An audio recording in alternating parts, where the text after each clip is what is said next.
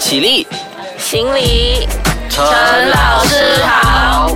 麻辣鲜师开课喽！Hello，你好，我是 Wilson 陈老师。麻辣鲜师开课啦！那么今天的这位嘉宾，我自己本身是觉得说非常特别的一位嘉宾，因为其实，在很多的老师当中啊，呃，虽然帅的也有，美的也有，可是他除了帅之外呢，他还是蛮跨界的。那么我们先请出今天的嘉宾 Edmond。Hello。Hello，各位听众，大家好，我是 Edmond，你可以叫我 Edmond 严整新啦。我是天籁学堂的课程主要负责人，也是我们这个 ELP program 的老师，负责老师。OK，好，那么 Emma，欢迎你来到麻辣鲜师做客。你刚才讲到这个天籁学堂，对不对？对对对，呃，就和我们今天讲的主题非常有关系。因为据我所知呢，在我邀请 Emma 的时候，Emma 就说，其实天籁学堂它最主要提倡的一个教育方式，我觉得挺特别的，也就是体验式教育，对不对？对对，就刚刚我刚刚跟大家分享的，就是 ELP，stand for Experiential Learning Program，就是体验教育的意思。好，那么呃，其实我就很想了解体验式教育这个东西。那么我们今天就来深入了解一下这一块。好，那么你可以先简单的讲一讲说，其实体验式教育是什么呢？深入了解我嘛？深入了解你深入了解体验式教育。深入了解体验教育，其实就是等于深入了解我的意思了，没有啦。很害羞的 OK OK，为什么呢？呃，因为体验教育一开始呢，其实它顾名思义叫体验嘛，就是说它必须要有一个情境，要有一个情况，它有了这个呃事情发生了以后，它有一个感受，那有个感受，我们就从中去引导。所以在体验教育里面呢，它最重要就是说，我们老师要负责去营造一个情境。出来，让我们去学习，而我们这时候老师的角色是在于去呃引导他们，而不是去教他们。就是有一点像是一种情境式的教学法，对不对？对对对对对，是非常看重这个部分的。因为我自己本身，呃，小时候我父母在带领我，就是说教育我的过程当中呢，他都是从我们日常生活里面去教的。因为他们以前是商人，非常的忙碌，所以我学习很多东西都是跟着他们。一步一脚印这样子去学习的，所以造成我以后长大了，现在来到这个阶段的时候，我觉得，诶，其实这样子学习方式可以让现在小朋友可以真正去感受到，因为我们常常我自己也是老师，在教书的时候，我会觉得，嗯，他们很多时候不能明白我们说的东西，因为他们就是凭空想象，而且现在小学教东西实在是太难了。所以他们根本没有办法去明白跟感受到，所以就是说，能够用这种情境式的方式生活化它，让他们真正把他们学到的知识是在他们的日常生活里面去运用到，然后再从而得到一个诶真正的教育的目的。所以我终于明白你在节目一开头的时候会告诉我们说，诶，其实如果要了解这个体验式教育的话，就要先了解你一点点，对对对因为其实和你刚才所说的这个背景还挺有关系的，对不对是没？错。嗯，那么呃，你在发觉到类似体验式教育的这种方法是很可行的时候，你是什么时候正式去推动它的呢？其实它可行不可行这东西，它看到我们的定义在哪里。嗯，从我去年，其实我以前在二零一二年的时候，我就已经开始当家教。那时候我就是好像以前填鸭式的教育去教的，诶，这个 A for Z 这样子怎样去教他。可是后来我在台湾念书毕业的时候，我就回到来，我就想说，诶，今天教育方面它应该做一个改革，因为我们的时代已经变得太大了。嗯，所以我就想说，我要怎样去教学生？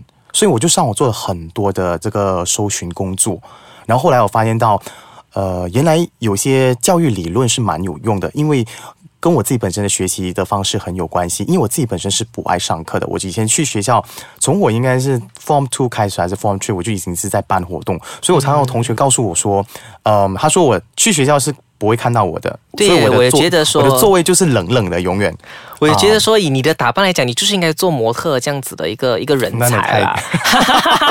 OK，可是呃哦，原来我这种感觉可能也有一半是你以前你的同学对你的感觉这样子的。是是，因为那时候、呃，我成绩是不错啦。OK，好吧所以就是说，我想说，为什么我没有上课，可是我的成绩还是不错的？因为我无论是在写作文的时候啊，还是在回答问题的时候，我都通过我在做活动所联想到很多东西，参加比赛过程当中联想到的东西，把东西一气呵成写出来。所以这里呢，虽然我没有办法成为一个 top student，可是我成绩始终保持在 top three 上。所以我就想说，诶，我们是否有一个理论？后来我从一些学习者。有一个美国的学习专家，他叫戴尔的学习金字塔那里去看到，原来我们学习一样的事情呢，我们在听跟看的过程当中只有二十多八千而已。可是当我来到了讨论，来到了再去教别人的时候呢，我学习的这个效率能够去到七十五到九十八千以上。换言之，其实诶，通过活动、通过体验的方式去学习的话，能够让这些学生真正学习到更多。的方式啊，所以我就想说，原来体验教育可以这样子去带，所以从中呢，我就慢慢的把很多我在过往带活动啊的过程当中所学到的游戏，慢慢融入他们我们现在的 KSSR 跟 KSSM 里面过去，让学生能够从中去真正的体验到，去学习到那个知识。这样子。那么刚才 M 就提到说 KSSR 和 KSSM，那么也是我们下半节要着重讨论的东西，因为我们就来看看到底刚才 M 把体验式教育讲的，我觉得还挺完美的这样子。然后到底这个体验式教育要怎么和 KSSR 或者是 KSSM，也就是现在推行的教育纲要的那些标准来做一个挂钩，甚至很有效的影响孩子的学习呢？麻辣先师先休息一下子，等一下再和你一起麻辣开讲。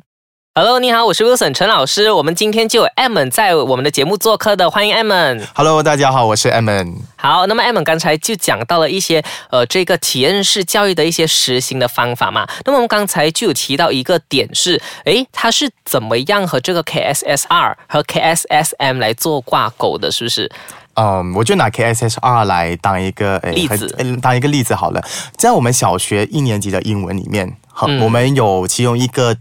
呃，主题一个 team 叫做 balance diet，OK，嗯，在 balance diet 里面，他们一年级就要学 protein 是 for grow muscle，calcium 是 for 什么什么什么之类的那种东西。那其实很多时候我教了学生很多回，他们都。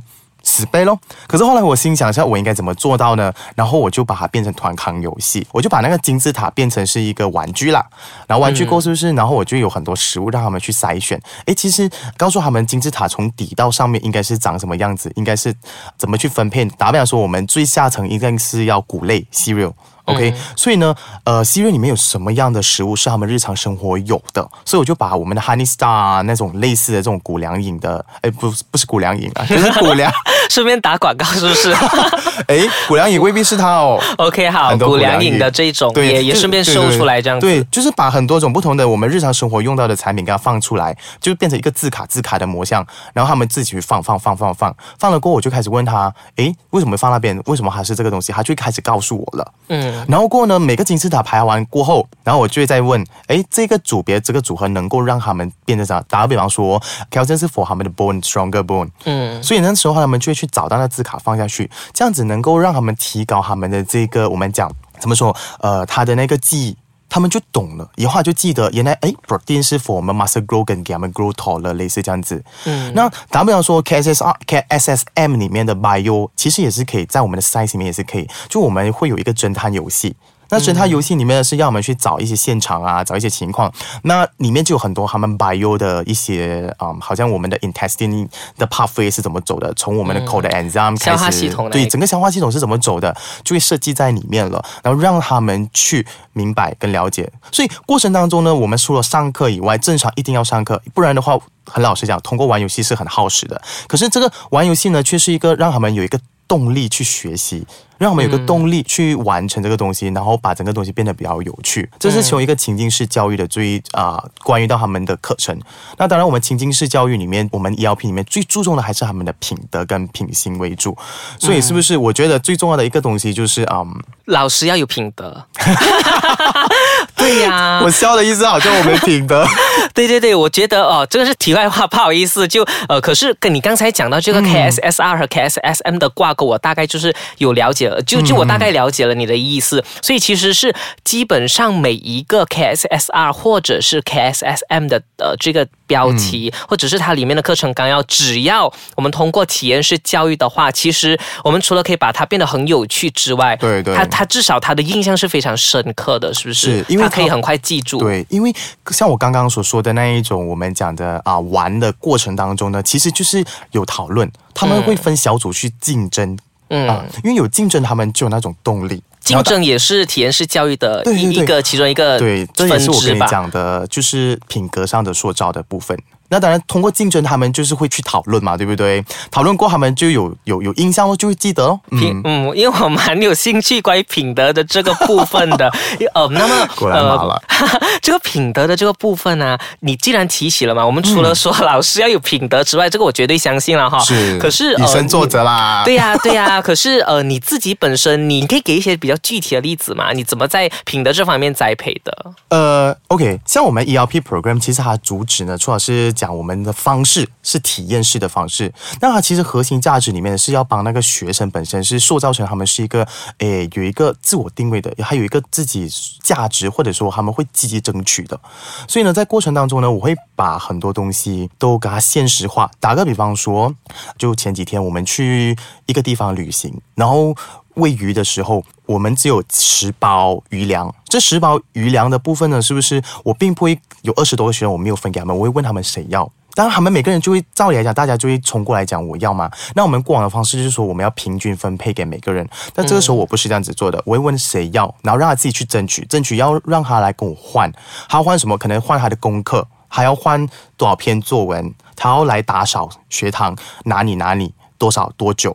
然后他们拿了过后呢，是不是我们去看他们有没有把他们分给其他的同学？那绝大多数的同学有些会分，有些不会分。那分的时候呢，我们就会肯定他说很好，有担当能力，然后同时也愿意跟大家分享。那没有分的同学，我们就进行去引导。诶，为什么你不分？因为在我们现实当中呢，其实身为一位领导，或者是身为一个诶，我们讲能者多劳的情况之下呢，诶，其实我们要承担，或者说我们更愿意去分享更加多东西，所以从中去灌输他们这种行为。所以这个是从一个品德上领导的一个呃，我们讲。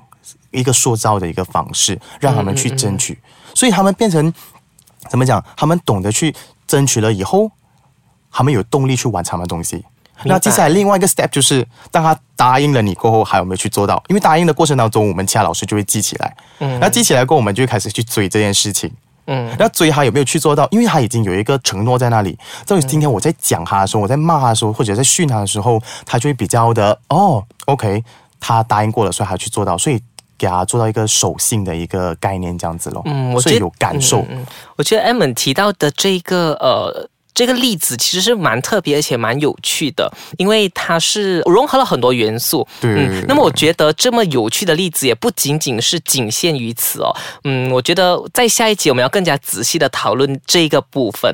嗯，因为我有蛮多问题想要问的。那么至于我想，至于我要问什么问题呢？那么你们就一定要继续留守麻辣鲜师。我们下一集呢会继续跟你谈这个自我定位和到底怎么样通过体验式的教育呢来培养出学生的品德。好，麻辣鲜师。先这一集就先讲到这里，我们下一集会继续有艾门老师和我们一起分享体验式教育，拜拜，拜拜。